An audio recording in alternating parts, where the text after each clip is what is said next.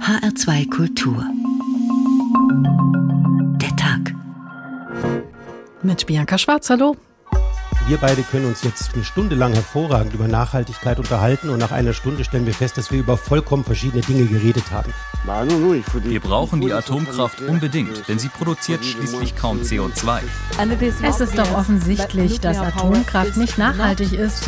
Und es gibt bessere Alternativen, Wind- und Sonnenenergie. Deshalb brauchen wir eine Taxonomie, die Atomkraft ausschließt. Und wir singen im Atomschutzbunker. Hurra, diese Welt geht unter.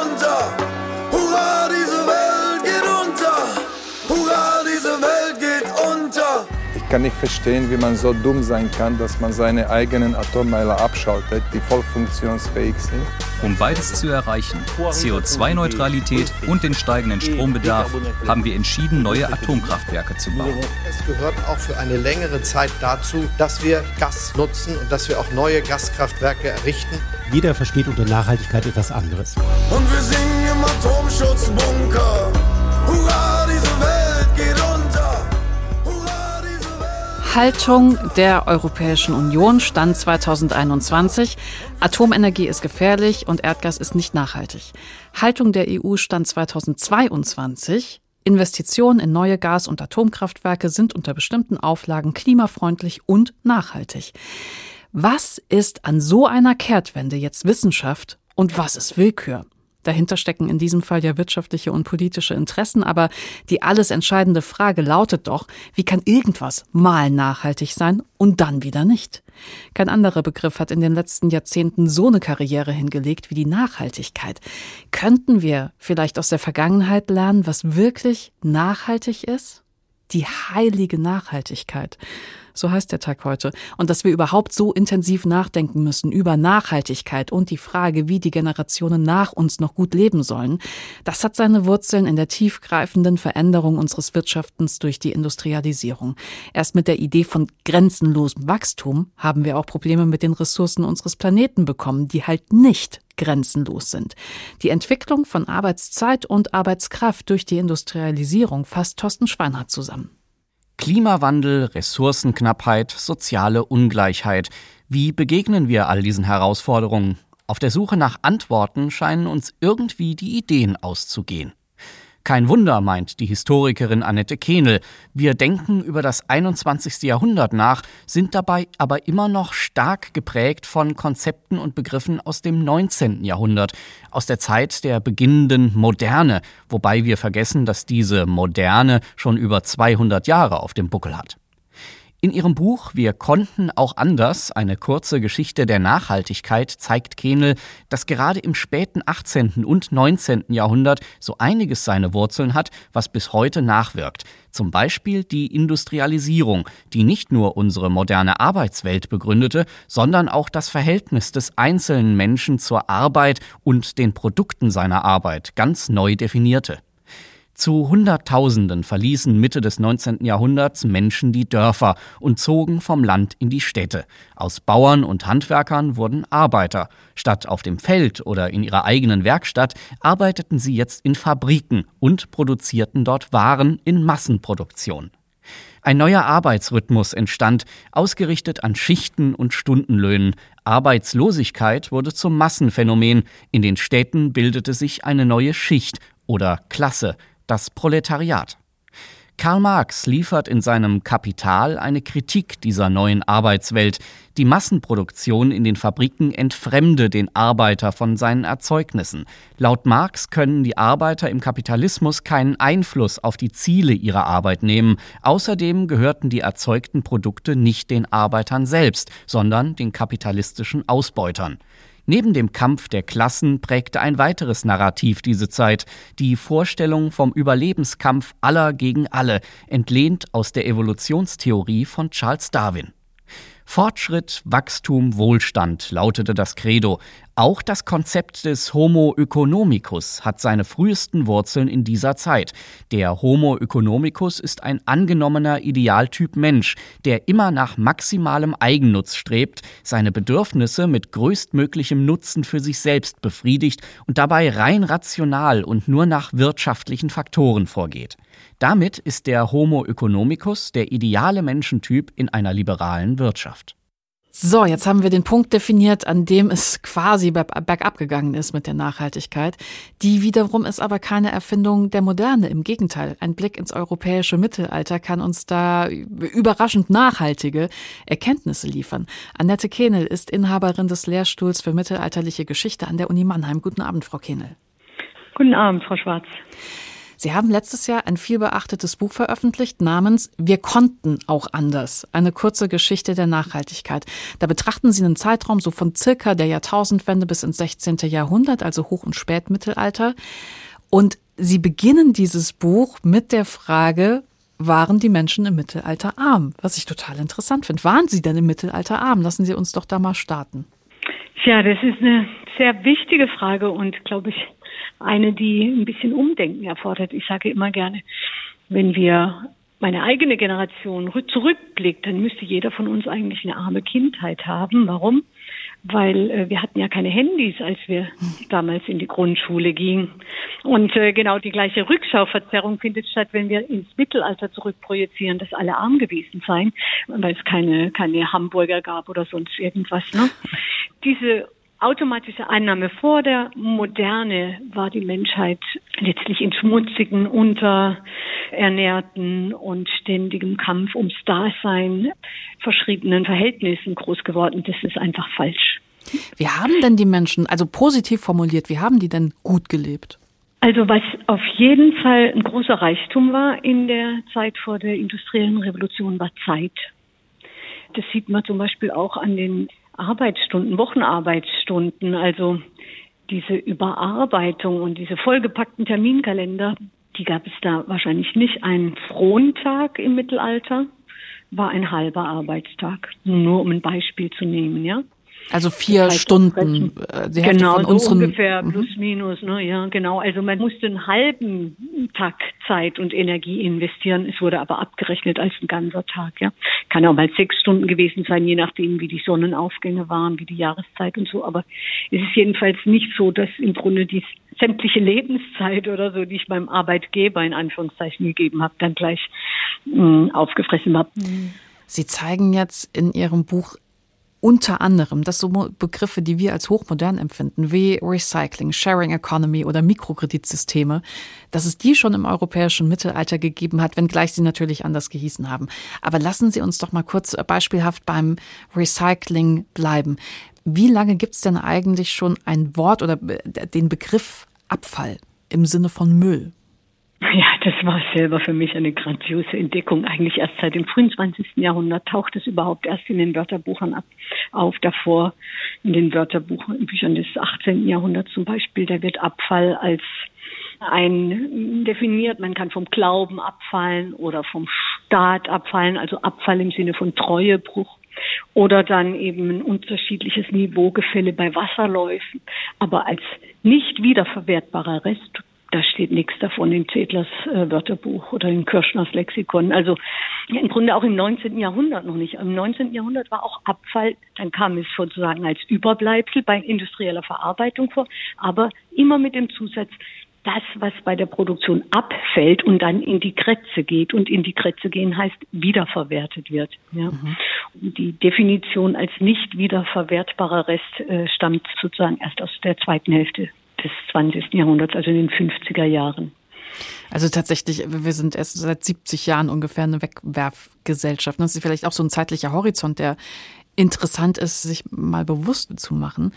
Und jetzt in Ihrem Buch, wenn Sie das äh, Kapitel Recycling betrachten, da geht es im großen Maße um Frankfurt, weil gerade aus Frankfurt liegt der Forschung eine Fülle an Daten vor aus den Vermögenssteuerlisten der Stadt, die aus dem 14. und 15. Jahrhundert noch teilweise komplette Jahrgänge vollständig erhalten waren. Das haben Sie sich nochmal angeguckt und da haben Sie drei Dinge überrascht. Einmal, dass es so viele Berufe gab um die 1500. Dann, dass es sehr viele arbeitende Frauen auch in den Zünften gegeben hat. Und zum Dritten, dass es eine Vielzahl an Reparaturberufen gab. Lassen Sie uns doch bitte mal kurz beim dritten Punkt bleiben. Also wenn ich jetzt über so einen mittelalterlichen Frankfurter Markt spaziert wäre, welche Reparaturspezialisten hätte ich da denn angetroffen? Ja, da hätten sie die Schuhlepper, die dann ihre Schuhe reparieren. Sie haben die Taschenblecker, die ihre Taschen reparieren. Sie haben die Kannengießer oder Kannenblecker, die alte Töpfe reparieren, äh, Messerschleifer, Kleiderflicker, Kleiderhocker und Hockinnen und, und eben auch Änderungsschneidereien und alles. Also im Grunde alles, was die Reparierbarkeit der Haushaltswaren und des alltäglichen Lebens betrifft. Und es waren mobile Berufe. Die Messen in Frankfurt waren Gelegenheiten, um seine äh, reparaturbedürftigen Töpfe, Taschen, Schuhe, Hosen, Lederzeug, Werkzeuge und so weiter äh, zum Reparieren zu bringen oder reparieren zu lassen. Manche sind eben auch von Haus zu Haus gezogen. Ich versuche mir gerade vorzustellen, wie das, wie das heute wäre, wenn jemand von Haus zu Haus zieht. Cool wäre das. Also ich würde mich so freuen. Ich habe so viele Dinge, wo ich denke, mein Gott, Annette, das kannst du doch nicht wegschmeißen. Das funktioniert doch eigentlich noch. Und dann kommt noch hinzu, es gefällt mir. Verstehen Sie? Mhm. Ich möchte das ja auch weiter nutzen gerne. Ich habe aber leider weder die Zeit noch das Know-how zur Reparatur und ich kann mir auch nicht so viele äh, YouTube-Videos anschauen, wie ich das dann eigentlich machen könnte. Ja, und mhm. deswegen, ich finde es ganz toll. Müsste aber natürlich eine Aufwertung dieser Reparaturberufe bedeuten und gleichzeitig auch vielleicht eine Entmonopolisierung. Das ist ja auch ein Problem, dass eben, was weiß ich, wenn meine Spülmaschine kaputt ist, darf ich nur bei äh, Miele Siemens oder AEG oder woher sie kommt anrufen. Die reparieren das dann und schon allein die Anfahrt kostet 100 Euro oder so. Und da ist ja dann schnell das Geld für eine neue Spielmaschine zusammen, bis dann der Stundenlohn des Reparierens und so noch bezahlt wird. Das heißt, da müsste man eine Entzerrung der arbeitsrechtlichen Bedingungen machen. Die sollen trotzdem viel Geld verdienen, aber diese Monopole, also der, der Beruf muss sich lohnen, dieser mobile Reparaturservice. Ja. Äh, Im, Im, Koalitionsvertrag unserer neuen Bundesregierung steht tatsächlich das Recht auf Reparatur, das mm. jetzt durch mm. unsere Bundesumweltministerin Steffi Lemke auf den Weg gebracht werden soll. Mm es geht darum, dass sie so eine Art Reparierbarkeitsindex haben möchte, so dass mhm. ich als Käuferin, wenn ich jetzt einen neuen Fernseher oder einen Rasenmäher oder was auch immer kaufe, auf einen Blick sehen kann, wie gut sich das Ding reparieren lässt.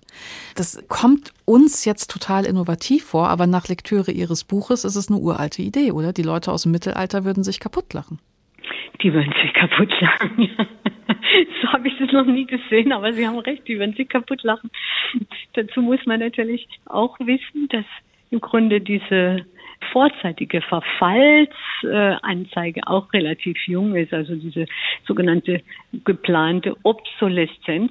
Das heißt, die Tatsache, dass ein Produkt nur bis da und dahin hält, damit der Konsument oder die Konsumentin dann wieder Neues kaufen muss. Es wurde ja als marktstrategische Maßnahmen in Zeiten der Wirtschaftskrise in den 30er Jahren in den USA erfunden. Und da gehört natürlich auch die Konstruktion von Produkten dazu, die nicht reparierbar sind, einfach aus Designgründen schon allein ja unsere Handys. Das soll ja jetzt geändert oder ist schon geändert worden, worden die, die Auflage, dass das Design reparaturfreundlich sein muss. Das heißt, man muss die wirklich auch öffnen können und Reparaturen ermöglichen. Ja. Für Menschen in der Vormoderne wäre das natürlich ein Must-have sowieso. Wenn ich was kaufe, muss das reparierbar sein, sonst kaufe ich es vielleicht gar nicht. Annette Kehnel ist Historikerin und Autorin des Buches Wir konnten auch anders. Eine kurze Geschichte der Nachhaltigkeit ist bei Blessing erschienen und mit Annette Kehnel werden wir am Ende der Sendung nochmal sprechen und dann schauen wir insbesondere auf die Mikrokreditsysteme des Mittelalters. Zeitlich noch weiter davor, in der Antike, ist das Gastmahl des Trimalchio geschrieben worden vom römischen Senator Petronius Abita. Es ist eine Episode aus dessen Roman Satyricon, der leider nur noch in Fragmenten vorliegt. Aber da geht es jedenfalls um Trimalchio, ein ehemaliger Sklave, also ein Freigelassener, der jetzt als neureicher Emporkömmling ein wirklich pompöses Gastmahl ausrichtet. Bei all der Nachhaltigkeit tut uns doch jetzt ein bisschen Völlerei auch ganz gut, oder? Alexandrinische Sklaven gossen uns schneegekühltes Wasser über die Hände, andere kamen hinterdrein, die sich an die Fußpflege machten und unsere Nietnägel mit außerordentlicher Gründlichkeit beseitigten. Endlich wurde ein sehr leckeres Voressen aufgetragen. Auf einer Vorkostschüssel stand ein Esel aus korinthischem Erz, mit einem Quersack, der auf der einen Seite helle, auf der anderen dunkle Oliven enthielt. Den Esel bedeckten zwei Schüsseln, auf deren Rändern der Name Trimalchius eingraviert war, dazu das Gewicht des Silbers. Kleine, angelötete Stege trugen Siebenschläfer mit Honig und Pfeffer bestreut. Auch lagen auf einem kleinen silbernen Rost heiße Würste und unter dem Rost syrische Pflaumen mit Granatäpfelkernen. Mit diesen Herrlichkeiten waren wir beschäftigt, als Trimalchio selbst unter den Klängen des Orchesters hereingetragen wurde und sich auf sorgfältig aufgebauten Kissen niederließ. Während er nun bei seinem Spiel sämtliche knotigen Witze erschöpfte, wurde uns, wir waren noch bei der Vorkost, ein Speisebrett mit einem Korbe gebracht, in dem eine hölzerne Henne mit ringsum ausgebreiteten Flügeln saß, wie wenn sie Eier ausbrütete. Sogleich traten zwei Sklaven heran, durchsuchten unter rauschender Musikbegleitung das Stroh, fanden immer wieder Pfaueneier darin und verteilten sie unter die Gäste. Trimalchio sah nach dieser Szene hin und meinte, Freunde, ich habe der Henne Pfaueneier unterlegen lassen, und ich fürchte wahrhaftig, dass sie schon angebrütet sind aber wir wollen versuchen, ob sie nicht doch noch essbar sind. Wir bekommen kleine silberne Esslöffel, sie wogen nicht weniger als ein halbes Pfund, und zerbrechen die aus fettem Mehlteig geformten Eier. Ich hätte beinahe meinen Teil fortgeworfen, denn es schien mir, dass sich bereits ein Junges gebildet hatte. Als ich aber dann einen alten Stammgast sagen hörte, darin muss was Gutes stecken, untersuchte ich die Schale mit der Hand und fand darin eine sehr fette Grasmücke, in gepfefferten Eidotter gehüllt. Definitiv nicht nachhaltig, das Gastmahl des Trimalchio. Die heilige Nachhaltigkeit, so heißt der Tag heute. Und Anlass dieser Sendung ist die Frage, wer eigentlich definiert, was nachhaltig ist und was nicht und wie sich sowas so plötzlich ändern kann, wie Anfang des Jahres die Haltung der EU zu Erdgas und zu Atomkraftwerken. Die sind unter bestimmten Auflagen plötzlich klimafreundlich und nachhaltig und diese Kehrtwende ist hoch umstritten. Holger Beckmann. EU-Taxonomie, Europas nachhaltige Investitionen beschleunigen. So stand es in großen Lettern im Pressesaal der Brüsseler EU-Kommission. Denn das ist ja das erklärte Ziel der Europäischen Union. Bis zur Jahrhundertmitte will man die Klimaneutralität erreicht haben und die Energieversorgung CO2-frei sicherstellen. Das verlangt einen Umbau von Wirtschaft und Gesellschaft und, so schätzen Experten, jährliche Investitionen in Höhe von rund 350 Milliarden Euro. Geld, das irgendwo herkommen muss, auch von privaten Anlegern. Deshalb die sogenannte Taxonomie, eine Orientierungshilfe für Geldanleger, die zeigen soll, ob ihre Investitionen tatsächlich nachhaltig und klimafreundlich sind. Doch nun will die EU-Kommission auch Investitionen in neue Atomreaktoren oder Gaskraftwerke den grünen Stempel geben. EU-Kommissarin Merit McGuinness sagte, damit werde sichergestellt, dass die Stromerzeugung aus Kernkraft und Gas den schwierigen Übergang zur Klimaneutralität unterstützen könne. Today we're setting out how gas and nuclear could make a contribution in the difficult transition to climate neutrality. Allerdings, so betonte McGuinness, nur für einen Übergangszeitraum und unter Auflagen. Es würden strikte Bedingungen gelten, auch mit Blick auf die Zeiträume. So sollen nur neue Atomreaktoren unter die Taxonomie fallen, deren Baugenehmigung bis spätestens 2045 erfolgt. Bis 2050 müsse darüber hinaus die Atommüllentsorgung sicher geklärt sein. Betreiber von Gaskraftwerken müssen bis 2035 von Erdgas auf eine CO2-ärmere Stromerzeugung umstellen. Doch trotz dieser Bedingungen an der Taxonomie gibt es viel Kritik. Ich glaube, dass das letztendlich die Glaubwürdigkeit des Green Deals schon in der Öffentlichkeit auch schadet. Sagt der Wirtschaftswissenschaftler Guntram Wolf vom Brüsseler Think Tank Bruegel. Es bestehe durchaus das Risiko, dass Investitionen nun fehlgelenkt würden. Solche Bedenken kommen auch aus einigen EU-Mitgliedstaaten, beispielsweise aus Österreich. Jeder Euro, der in Kernenergie oder Erdgas fließe, sei für tatsächlich grüne Energieträger verloren, heißt es von dort. Andere EU-Staaten wie Dänemark Dänemark und Schweden betrachten den grünen Stempel für Gaskraftwerke mit großer Skepsis. Aus Frankreich oder Osteuropa dagegen kommt Unterstützung.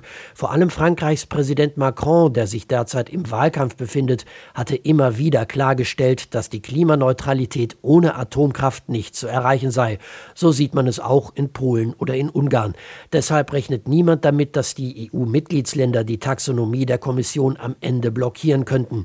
Kritik an dem Vorhaben übt auch das EU-Parlament. Viele Abgeordnete befürchten, dass die Taxonomie künftig nicht nur ein Orientierungsmaßstab für private Investitionen sein soll, wie die Kommission behauptet, sondern auch dafür, wie die EU ihr öffentliches Geld ausgibt.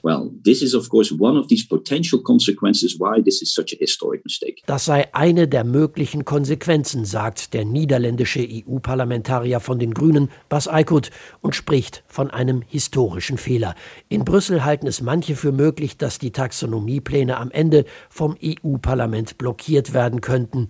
Denn Widerstand kommt auch aus der christdemokratischen EVP-Fraktion. Sicher ist das nicht, aber im nächsten halben Jahr wird es sich entscheiden. Tja, Atomkraftwerke und Gas, mal nachhaltig, mal nicht. Und das bringt uns natürlich zur Frage, was ist Nachhaltigkeit und wer bestimmt eigentlich, wo sie beginnt? Ulrich Grober ist Journalist. Unter anderem schreibt er für die Zeit und er hat das Buch veröffentlicht, Die Entdeckung der Nachhaltigkeit. Guten Abend, Herr Grober. Guten Abend, Frau Schwarz. Ja, dieser Begriff Nachhaltigkeit, der kommt ja ursprünglich aus der Forstwirtschaft. Was ist denn da damit gemeint? Es ist tatsächlich ein Begriff, der seit 300 Jahren umgeht und in der deutschen Forstwirtschaft entstanden ist und sich von dort fortgepflanzt hat bis heute. Ja, was ist damit gemeint? Das eine ist die Priorität der Natur und der Naturkräfte, also der Ökologie vor der Ökonomie. Und die zweite Konstante, Nachhaltigkeit, ist immer definiert als Gegenbegriff zu Kollaps die Forstregel damals war nur so viel Holz fällen, wie nachwächst. Das klingt erstmal trivial, aber die Formel hat es in sich. Da wird nämlich das Nachwachsen einer Ressource zum Maßstab, zur Voraussetzung ihrer Nutzung erklärt. Die Ökologie hat Vorrang vor dem Holzfällen der Ökonomie. Ulrich Grober, jetzt ist es ja in den letzten Wochen viel gegangen um die EU-Taxonomie für nachhaltige Wirtschaftsaktivitäten. Das hatten wir ja gerade im Beitrag auch schon mal gehört.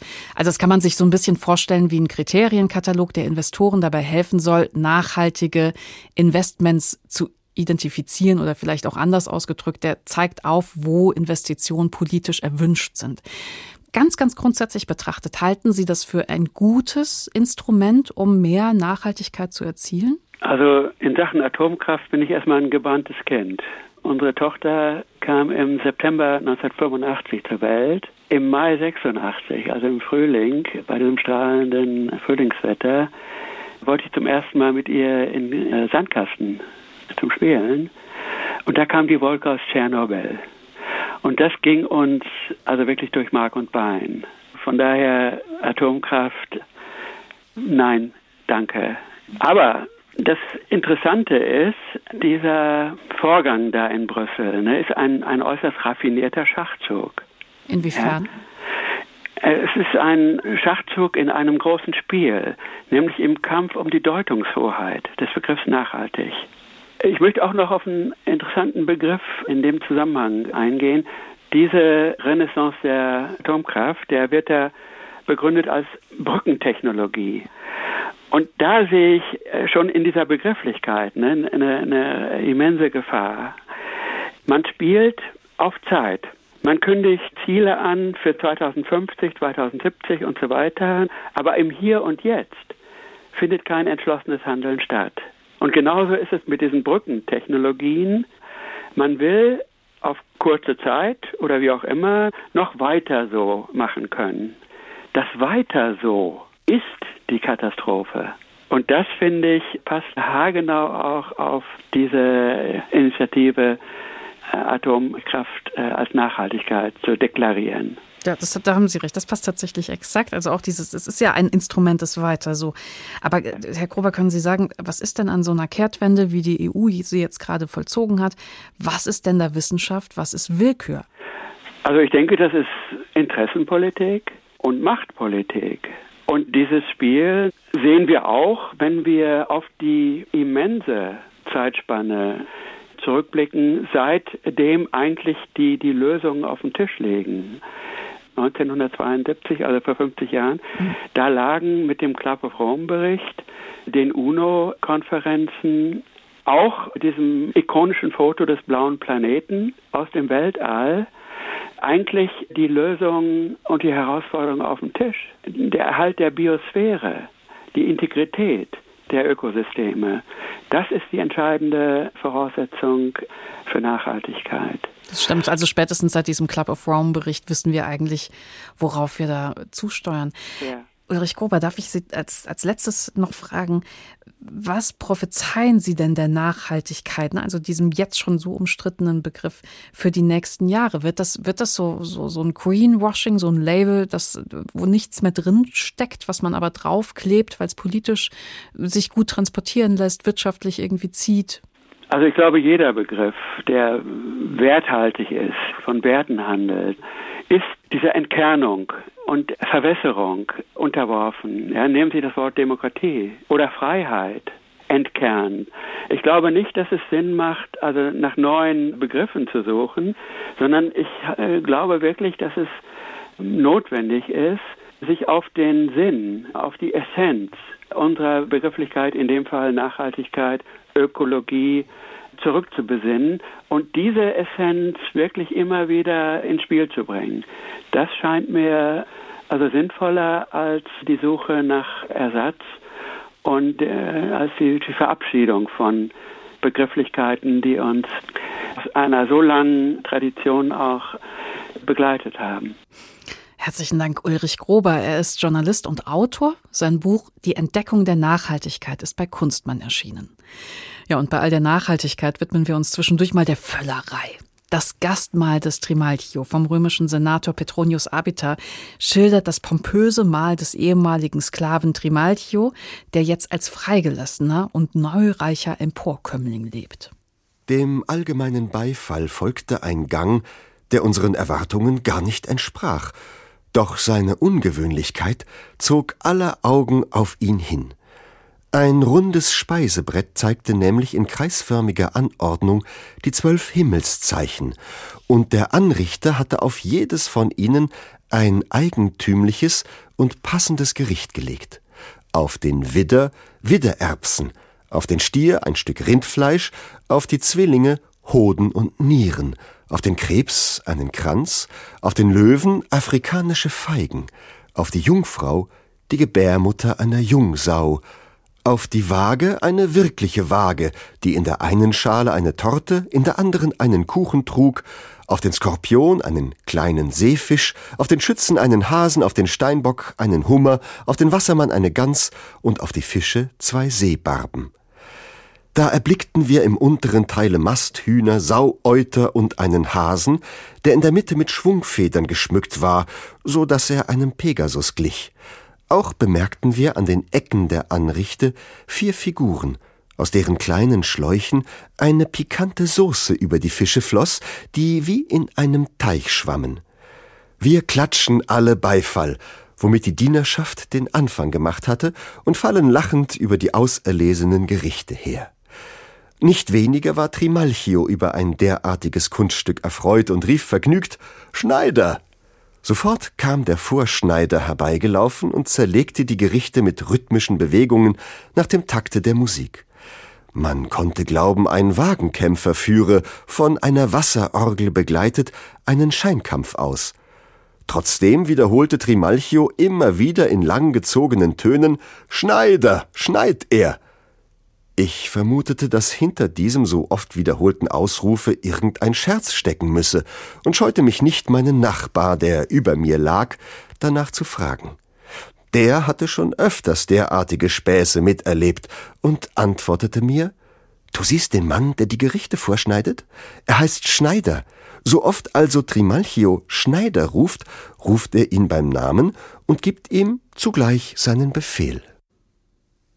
Das Gastmahl des Trimalchio von Petronius Abiter. Die heilige Nachhaltigkeit. So heißt der Tag heute und da schauen wir jetzt, wie die Digitalisierung nachhaltig gestaltet werden kann. Und das mag im ersten Moment wie ein Widerspruch klingen, weil wir die Digitalisierung ja oft per se für nachhaltig halten. Ganz simples Beispiel. Wie viel Papier ist denn in den letzten Jahren in den Büros dieser Welt nicht mehr ausgedruckt worden, weil wir andere Darstellungsformen haben? Aber das Internet verbraucht halt auch jede Menge Energie für die großen Server, die 365 Tage im Jahr laufen, für die Geräte, die Sie und ich zu Hause haben. Also wie geht nachhaltige Digitalisierung? Ulrich Sonnenschein. Die schöne neue digitale Welt verspricht uns eine tiefgreifende Veränderung. Alles soll einfacher werden. Was aber auf den ersten Blick nachhaltig wirkt, entpuppt sich beim genaueren Hinsehen als Umweltsünde ersten Ranges. Einfach ist eben nur die halbe Wahrheit. Und doch ist die Digitalisierung aus unserem Alltag nicht mehr wegzudenken. Wenn wir gerade mit beiden Händen im Pizzateig stecken, aber andere Musik hören wollen, wechseln wir die Playlist problemlos mit dem Sprachassistenten. Unsere gesamte Unterhaltung, Musik, Bücher, Filme kommt direkt auf unseren heimischen Rechner und ist da jederzeit abrufbar. Hat man vergessen, das Licht auszuschalten, ist das mit der richtigen App auch von unterwegs kein Problem mehr. Und seit der Pandemie finden Geschäftstreffen, Konferenzen und ganze Lerneinheiten an Schulen und Universitäten online statt. Die digitale Technik macht's möglich. Und sie spart tatsächlich Energie. Wenn Geschäftsmeetings online stattfinden, spart das lange Anreisen. Der Flugverkehr könnte abnehmen. Unterrichtsmaterialien kommen per Mail und werden nicht mehr umfangreich ausgedruckt. Wenn man Bücher auf dem E-Reader liest, werden Druck- und Papierkosten gespart, ebenso bei CDs. Da spart man Plastik. Im Jahr 2000 wurden in den USA CDs aus 61.000 Tonnen Plastik angefertigt. Bis 2016 schrumpfte die Zahl auf 8.000 Tonnen. Auf der einen Seite. Auf der anderen allerdings stehen die hohen Energiekosten. Wäre das Internet ein Land, dann stünde es weltweit auf Platz 6 in Sachen Energieverbrauch. Also aktuell zwischen Japan und Kanada. Denn seit niemand mehr CDs kauft, ist durch das Streaming die Treibhausgasemission der Musikindustrie drastisch gestiegen. Im Jahr 2000 wurden noch 157 Millionen Kilo Treibhausgase erzeugt, 2016 hingegen waren es zwischen 200 Millionen und 350 Millionen Kilo. Wenn es um Ressourcenverbrauch geht, ist Surfen und Streamen das neue Fliegen. Jede Suchanfrage an Google erzeugt 0,2 Gramm CO2. Das klingt gering, doch wenn man das pro Kopf und Tag hochrechnet, entstehen unglaubliche Emissionen. Daran kann nur Google etwas ändern und plant bis 2030 vollständig CO2-frei zu arbeiten. Aber auch wir können etwas tun. Verzichten wir einfach auf Trailer, wenn wir einen Film streamen wollen, oder reduzieren wenigstens die Auflösung. Das spart Energie. Wenn man alle Lichtquellen auf LED-Lampen umrüstet, verbrauchen wir bis zu 80 Prozent weniger Strom. Und schließlich sollte man die Geräte nicht alle paar Jahre durch neue ersetzen, sondern versuchen, so lange wie möglich damit zu arbeiten. Denn Elektroschrott ist inzwischen ein globales Umweltproblem. Und das vertieften wir jetzt mit Grisha Bayer. Er leitet beim Institut für transformative Nachhaltigkeitsforschung eine Forschungsgruppe zum Thema Digitalisierung und Transformation der Nachhaltigkeit. Guten Abend. Schönen guten Abend. Was meint denn dieser Begriff Nachhaltigkeit überhaupt, wenn es um Digitalisierung geht? Können wir da erstmal so eine Definition reinbringen? Das können wir gerne versuchen. Wir verstehen darunter eigentlich die stark verbreitete Anwendung von digitalen Technologien oder vernetzten Systemen, auch die von Computern gesteuert oder unterstützt werden. Und diese Nachhaltigkeit zu gestalten bedeutet für mich, dass wir sie so ausprägen, dass sie im Endeffekt dem Wohle von Mensch und Umwelt dient. Also dass damit faire Arbeit ermöglicht wird und dass sowohl in der Herstellung dieser digitalen Endgeräte äh, als auch in deren Anwendung beispielsweise in Unternehmen oder auch anders, dass die dadurch verursachten Emissionen reduziert werden, dass wir also keine giftigen oder anderweitig schädlichen Stoffe in übertrieben großem Umfang in die Atmosphäre blasen oder dass wir unseren Elektroschrott nicht irgendwo hinschicken, wo man damit nicht sachgemäß umgehen kann. Und gleichzeitig bedeutet das für mich aber auch, dass jetzt keine Regionen oder Gruppen von Menschen abgehangen werden oder nicht daran partizipieren können oder vielleicht sogar sozusagen absichtlich abgekanzelt werden. Ich kriege ein Gefühl dafür, warum Sie eingangs gesagt haben, wir können es versuchen, weil Sie ja tatsächlich auf ganz viele unterschiedliche Bereiche gucken. Ne? Also so einfach ist es nicht. Ja, das ist richtig, zumal im Forschungsgebiet meiner Gruppe ja zwei sehr breite Themenkomplexe zusammenkommen. Einerseits die Digitalisierung, wo man sich natürlich denken kann, dass digitale Endgeräte in sehr verschiedenen Kontexten angewendet werden können, sei es einerseits sozusagen Privatbereich, was man sich an Videos anguckt, wie die, das Shoppingverhalten von Menschen ändern, aber auch im wirtschaftlichen Bereich. Und das ist eher der Fokus meiner Gruppe, wenn es darum geht, dass sozusagen Produktionsverfahren geändert werden oder ganze Geschäftsmodelle neu entstehen, dadurch, dass man auf diese digitalen Geräte zugreift. Und das ist natürlich sehr, sehr breit aufgestellt und das am Ende in konkrete Forschungsfragen zu übersetzen, wo man auch was Greifbares rausbekommt, das ist nicht ganz trivial, muss man sagen. Ja, Sie hatten ja gerade diese beiden Bereiche des Privaten, ne, also zum Beispiel Online-Shopping und wie sich dadurch das Kaufverhalten ändert, und der Wirtschaft so gegenübergestellt. Ich würde vielleicht gerne noch so ein äh, Gefühl für die Dimension dieser beiden Bereiche kommen. Also was macht denn am Ende die Kuh fett? Ist, ist das jetzt unser privater, gedankenloser Umgang, weil ich irgendwie beim Streaming-Anbieter meiner Wahl erst noch 20 Trailer angucke, bevor ich mich dann für einen Film entscheide, den ich in wahrscheinlich viel zu hoher Auflösung angucke? Oder ist das wiederum Kleinkram und Sie bewegen sich da in diesen größeren Dimensionen der Industrie 4.0. Wie kann ich das denn einordnen? Ich denke, dass beide Bereiche zunehmend relevant sind. Dadurch, dass wir mittlerweile mehr digitale Endgeräte als Menschen auf der Welt haben, ist auch dieser private Datenverbrauch nicht unerheblich. Es gab vor ein paar Jahren eine Untersuchung, die jetzt wissenschaftlich so ein bisschen kontrovers diskutiert wurde, aber interessant von der Größenordnung ist es schon mal, da wurde gesagt quasi, dass digitalen Technologien für vier Prozent der globalen Treibhausgasemissionen verantwortlich sind und davon wiederum fast zehn Prozent durch dieses Videostreaming verursacht werden. Es gibt Hinweise, dass die Zahlen nicht ganz so dramatisch sind, aber trotzdem ist es sozusagen enormer Stromverbrauch, der durch dieses Videostreaming verursacht wird. Und wie Sie richtig gesagt haben, häufig ist es so, dass quasi diese Informationen in viel zu hoher Auflösung übermittelt werden, so dass die Endgeräte die gar nicht abspielen können oder darstellen können in dieser Auflösung. Da gibt es also auf technologischer Seite schon noch einiges, was man da verbessern könnte. Und ich denke, das, was jeder ganz persönlich machen kann, ist sich zu überlegen, ist es wirklich notwendig, dass jetzt alles immer auf Autoplay weiterläuft und vielleicht mein Rechner einen Film abspielt und ich aber gar nicht hingucke, weil ich gerade mit meinen Eltern telefoniere oder weiß der Geier was parallel mache. Ähm, auf industrieller Seite ist natürlich die Frage nicht, wie viel passiert da, was nicht wirklich notwendig ist, sondern da ist eher die Frage, wie kann ich die industrielle Produktion durch digitale Technologien vielleicht so verändern, dass sie am Ende nicht so umweltschädlich werden, wie sie das in der Vergangenheit waren. Mhm. Und die Umweltwirkung von der Industrie, die ist natürlich gerade in Industrieländern wie hier bei uns schon ziemlich enorm. Das ist ja mittlerweile bekannt. Hätten Sie vielleicht so ein kurzes, kompaktes Beispiel für mich, was mit Digitalisierung in der Industrie jetzt konkret gemeint ist? Was ich da gerne anführe, ist dieses Konzept Industrie 4.0, was vor mittlerweile zehn Jahren vorgestellt wurde. Da war ja die Idee dahinter, dass man diese klassischen Industrieprozesse so verändert, dass sie hauptsächlich von Rechnern gesteuert werden, dass viele Produktionsschritte automatisiert werden, also durch Robotertechnologie durchgeführt werden und man dadurch durch diese Intelligenz, diese Computerintelligenz der Systeme eine hohe Flexibilität erlangt. Also bis jetzt ist es hauptsächlich so, dass es einzelne Belege dazu gibt, dass in manchen Firmen innovative Lösungen eingeführt wurden, die dann beispielsweise weniger Stromverbrauch zur Folge hatte.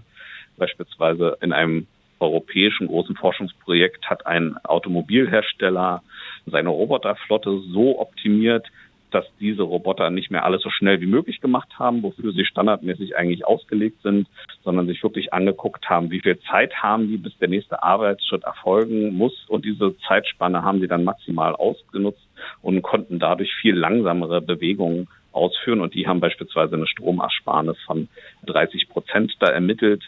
Und solche einzelnen Effekte gibt es in der Literatur. Aber die Frage, wie sich das wirklich auf eine gesamte Volkswirtschaft auswirkt, das ist einfach aus meiner Sicht wissenschaftlich noch völlig offen. Und da hoffen wir aber gegen Mitte des Jahres da Aussagen zu treffen zu können. Darf ich Sie Mitte des Jahres nochmal anrufen? Sie dürfen mich gerne Mitte des Jahres nochmal anrufen, wenn diese Ergebnisse vorlegen und dann werde ich die auch sehr gerne vorstellen. Herr Weyer, dann sagen Sie mir doch bitte nochmal mit Stand jetzt, wie geht denn Digitalisierung nachhaltig? Ich denke, dass man das sehr schwer so pauschal beantworten kann, aber wir müssen auf bestimmte Dinge achten. Also ich denke, was man unbedingt vermeiden sollte, ist im betrieblichen Umfeld jetzt alle Prozesse zu digitalisieren, nur weil es derzeit populär ist, sondern man sollte sich, bevor man anfängt, das zu machen, überlegen, wofür will ich das machen? Was fange ich mit diesen Daten an, die ich dann am Ende generieren kann? Kann ich die zu irgendwas Konstruktivem nutzen oder folge ich hier nur blind einem Trend? Weil man muss sich sagen, klar machen, jedes digitale Endgerät, was ich in irgendeiner Weise benötige, braucht selbst im Betrieb Ressourcen und in der Herstellung verbraucht es aber auch sehr viele Ressourcen. Und gerade was die Herstellung von digitalen Geräten und was die Entsorgung oder die Wiederverwendung von digitalen Geräten angeht, gibt es noch sehr viel, was wir verbessern können. Also man muss sich auch klar machen, dass in der Herstellung dieser Geräte quasi nur eine Handvoll von Ländern beteiligt sind und daraus tatsächlich Mehrwert schaffen. Die Länder, die sozusagen die Rohmaterialien dafür zur Verfügung stellen, die haben sehr häufig sehr wenig davon. Und man muss sich auch klar machen, dass die Unternehmen, die quasi diese digitalen Geschäftsmodelle bestreiten, auch sehr ungleich verteilt sind in der Welt. Ja, und häufig, wenn man jetzt mal von China absieht, die da auch sehr stark dabei sind, sind es quasi kaum Länder des globalen Südens, die davon etwas haben, die aber häufig die Kosten für unsere Digitalisierung zu tragen haben. Also die ökologischen und auch viele der sozialen Folgen. Ja, in dem Sinne wäre dann eine Nachhaltigkeitsdiskussion am Ende auch immer ein, äh, ein Streich, ein, ein, ein Streiten dafür, Verzeihung, dass unsere globale Welt ein bisschen fairer wird. Das war Krischer Bayer. Er leitet beim Institut für transformative Nachhaltigkeitsforschung eine Forschungsgruppe zum Thema Digitalisierung und Transformation der Nachhaltigkeit. Und wir haben unsere Sendung heute genannt Die heilige Nachhaltigkeit. Denn wir beschließen sie jetzt gleich mit einem zweiten Gespräch mit der Historikerin Annette Kendel und einem Blick auf das Mikrokreditsystem im italienischen Mittelalter. Aber wie das funktioniert und warum das nachhaltig ist, damals war, heute immer noch, das fasst jetzt Tabea Dupré zusammen. Oslo, 10. Dezember 2006. Der Friedensnobelpreis geht an den bengalischen Wirtschaftswissenschaftler Muhammad Yunus für die Erfindung des Mikrokredits. Dieses neue Finanzinstrument sei laut Nobelpreiskomitee geeignet zur Schaffung eines dauerhaften Friedens, weil durch Mikrokredite große Bevölkerungsgruppen aus der Armut ausbrechen könnten. Das hat Muhammad Yunus vorgemacht mit seiner 1983 gegründeten Grameen Bank für die Ärmsten der Armen. Damit gilt er als einer der Pioniere in Sachen ökonomisch-sozialer Nachhaltigkeit. Aber eventuell liegt das nur daran, dass wir heute nicht mehr wissen, wer im italienischen Mittelalter die Monti di Pietà erfunden hat, die Berge der Barmherzigkeit. Viele italienische Städte haben sich im späten 15. und frühen 16. Jahrhundert intensiv Gedanken gemacht über Gerechtigkeit auf den städtischen Finanzmärkten. Denn damals wie heute hatten ärmere Haushalte kaum oder gar keinen Zugang zu Finanzdienstleistungen. Wegen unregelmäßigem Einkommen und mangelnder Sicherheit bekamen sie nur teure Kredite mit hoher Zinslast. In den Renaissancestädten Italiens hat man aber erkannt, dass diese finanziell benachteiligten Randgruppen geschützt werden müssen, dass man nicht nur Banken braucht für die großen Unternehmen, sondern auch für die kleinen Leute. Die Lösung die Monti di Pietà als eine Art Pfandleihbank. Ganz gängig war zu dieser Zeit zum Beispiel der folgende Vorgang. Ein Bauer macht im März seinen Wintermantel im Monte zu Bargeld, kauft davon Saatgut, sät, erntet, verdient. Im September, also nach der Ernte, löst er seinen Wintermantel wieder aus. Diese Pfandleihbanken haben nach strengen ethischen Regeln und ohne Gewinnorientierung gearbeitet. Gebühren und Zinsen waren niedrig genug, um die Kreditnehmer nicht zu belasten, aber hoch genug, um laufende Kosten zu decken. Perugia hatte 1462 damit den Anfang gemacht. Rund 40 Jahre später gab es schon 130 Monti di Pietà, überall in Italien. Finanziert wurde das Ganze mit dem Geld der wohlhabendsten Bürger einer jeden Stadt. Sie mussten einen Pflichtanteil einzahlen. Dieses Geld haben die Reichen nicht zurückbekommen, aber es war ihnen erlaubt, mit den Zinserträgen zu handeln. Sie betrugen in der Regel um die 5 Prozent. Die Monti di Pietà haben den mittelalterlichen italienischen Städten einen regelrechten Boom verschafft, weil die Stadt umso reicher wurde, je mehr Menschen an ihrem Finanzmarkt teilnehmen konnten. Und das Pi mal Daumen 500 Jahre bevor Muhammad Yunus den Friedensnobelpreis bekommen hat. Und dieses System der Monti di Pietà, das vertiefen wir jetzt mit der Historikerin Annette Kehnel, Inhaberin des Lehrstuhls für mittelalterliche Geschichte an der Uni Mannheim. Hallo nochmal, Frau Kehnel. Hallo, Frau Schwarz, ich bin noch da. Sehr gut, nicht aufgeregt. ja, die Informationen aus dem Beitrag gerade zu diesem Monti di Pietà, die haben wir aus Ihrem Buch. Wir konnten auch anders, eine kurze Geschichte der Nachhaltigkeit. Da beschreiben Sie auch, dass diese Monti eine vorbildliche Buchhaltung hatten. Das ist der Grund, weswegen wir heute noch relativ viel darüber wissen. Aber sagen Sie mir doch bitte mal, wer waren denn da die Kunden und Kundinnen? Kundinnen sind ganz, ganz wichtig. Also sehr, sehr viele Frauen, wie übrigens auch bei den modernen Mikrokreditbanken von Yunus. Und dann waren es nicht sozusagen an der Erwerbsunfähigkeit, nicht die Almosenempfänger, die wurden von kirchlichen und anderen städtischen Almoseninstituten versorgt, sondern eher das, was man eine Zeit lang vielleicht so Solo-Unternehmer nannte, also Kleinst- und Kleinunternehmer, die letztlich ihre Werkstatt, ihre Bäckerei oder ihr, ihr Kleinunternehmen am Laufen halten mussten. Wir haben ja gerade im Beitrag schon dieses kurze Beispiel gehört von einem Bauern, der im Frühjahr seinen Wintermantel verpfändet, mhm. Geld bekommt, Saatgut kauft und im Herbst den Wintermantel dann zurückbekommt, sodass er ihn über den Winter tragen kann. Das heißt, wenn Sie von Solo-Selbstständigen sprechen, das wäre so ein Beispiel dafür. Gäbe es da noch ein anderes? Ja, Sie können natürlich als Schuster zum Beispiel brauchen Sie ja Leder. Das heißt, Sie müssen zu Zeiten der Messe dann ähm, größere Mengen investieren, um äh, Ihr Rohmaterial zu kaufen äh, und können dann erst, wenn die Schuhe verkauft sind, letztlich wieder den Kredit zurückzahlen, den sie sich bei Monti dafür geholt haben. Ja. Was haben die Menschen damals denn als Pfand so abgegeben? Ja, das ist sehr, sehr lustig. Also sehr, sehr viel Haushaltsgegenstände. In einer Zeit, in der Bargeld nicht so weit verbreitet war, hat mhm. natürlich im Grunde alles, was man so im Haus hatte, auch eine Funktion als Wertspeicher. Ja? Also Geld ist ja neben Zahlungsmittel und Recheneinheit immer auch ein Wertespeicher. Und diese Funktion des Wertespeichers, die bei uns heute auch das Geld vor allem hat, die wurde in der Zeit im Spätmittelalter oft durch Möbel, Kleider, Schmuck, aber alle anderen Haushaltsgegenstände eben auch erfüllt. Und das heißt, wir haben in diesen Pfandlisten, das ist ganz toll, also es, ähm, meine Kollegin Mozzarelli aus Bologna, die hat Pfandlisten aus Perugia und Urbino ausgewertet und hat da also wirklich alles entdeckt von ganz viele Tischtüchern. Eheringe wurden sehr oft auch verpfändet, Brautkleider, Anzüge, aber auch zum Beispiel ein Schneider, der dann eine Serie von unfertigen Kleidern mal kurz ins Pfandhaus, also in den, die Mikrokreditbank brachte, um sie dann im Alter offensichtlich was anderes, was er brauchte, gekauft hat, wieder auszulösen. Ganz witzig sind ein, paar, ein paar Socken. Das ist, glaube ich, der kleinste Wert für ein paar Socken, die eine Dienstmarkt ins Pfandhaus brachte, um dafür neun Bologneser Pfennige zu bekommen. Wir wissen nicht, was sie sich damit gekauft hat, aber also selbst solche wertlosen Kleinigkeiten hatten dann eben wichtige Funktion auf dem Finanzmarkt für diese ärmere Bevölkerungsschicht. Hat sich an dieser Wertespeicherfunktion jetzt heute was geändert? Also ich meine, klar, wir haben heute, wir haben Bargeld, dann kann ich natürlich auch Schmuck, Brautkleider oder sowas, das ist ja alles immer noch hochwertig, das kann ich verpfänden. Aber meinen Sie, wenn wir heute wieder in diese Richtung gehen wollen würden, dann müssten wir auch Dinge von geringerem Wert akzeptieren, wieder in Pfandlerhäusern zum Beispiel? Also die abgetragenen Socken jetzt mal als Beispiel genommen? naja, das geht ja deswegen schon nicht, weil natürlich der Wert unserer Produkte durch die Überproduktion total abgenommen hat. Ja.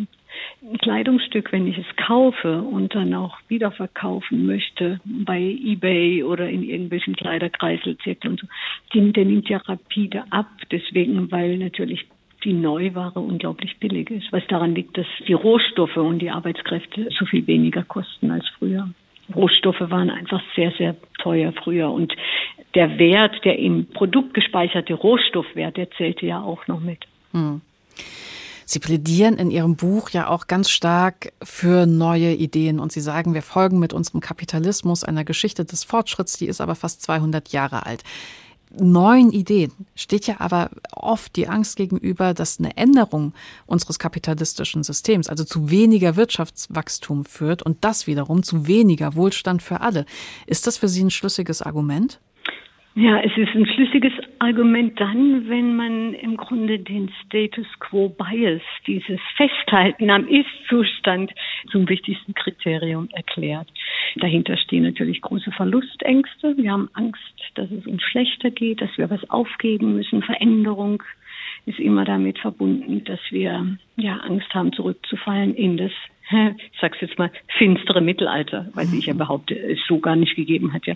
Für mich ist dieses Argument eigentlich historisch gesehen nicht haltbar, ja, weil wir natürlich gleichzeitig zu diesem Festhalten an dem Ist-Zustand eine unglaubliche Leidensfähigkeit entwickelt haben. Ja, wir leiden ja an dieser Überproduktion in vielerlei Hinsicht. Und die zunehmenden Burnout-Fälle sind ja nur ein Beispiel dafür, dass es große Leidensfähigkeit auch voraussetzt, die Art und Weise, wie wir leben.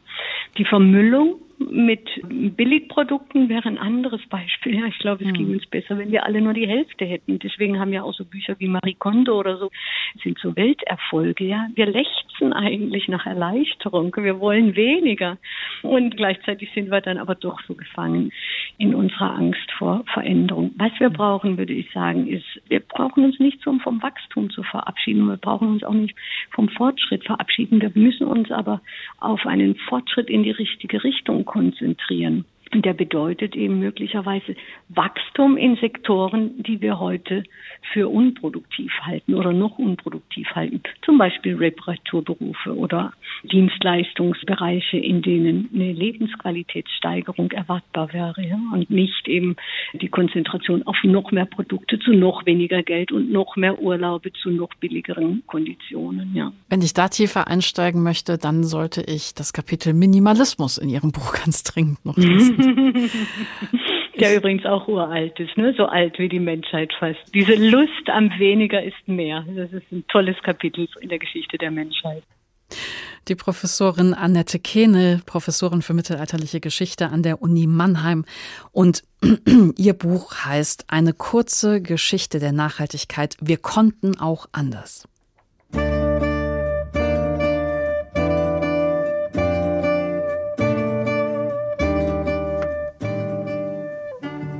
Die heilige Nachhaltigkeit.